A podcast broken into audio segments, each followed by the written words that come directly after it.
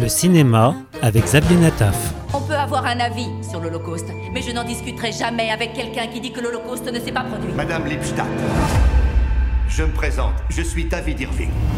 Et je suis prêt à donner 1000 dollars à quiconque me montrera un document prouvant que l'Holocauste a eu lieu.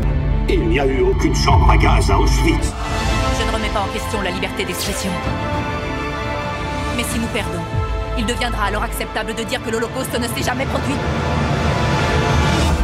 Comment prouver que la Shoah a existé face aux thèses négationnistes? C'est le thème du procès du siècle encore sur les écrans. Le film de Mick Jackson s'inspire de l'histoire vraie de l'historienne américaine et auteure reconnue, enseignante de l'histoire et de la mémoire de la Shoah, Deborah Lipstadt, qui se voit confrontée à un écrivain extrémiste, négationniste de la Shoah, David Irvine.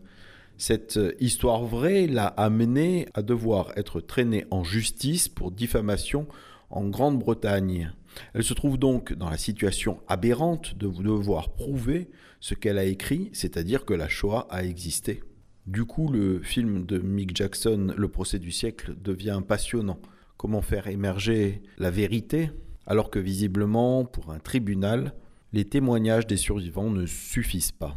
Au fond, ce que raconte ce film, c'est que la vérité historique n'est pas la même que celle des témoins et encore même que celle de la justice. Rachel Weisz interprète magistralement le personnage de Deborah Lipstadt, alors que le négationniste David Irvine est interprété par Timothy Spall, qu'on a notamment vu dans la série Harry Potter.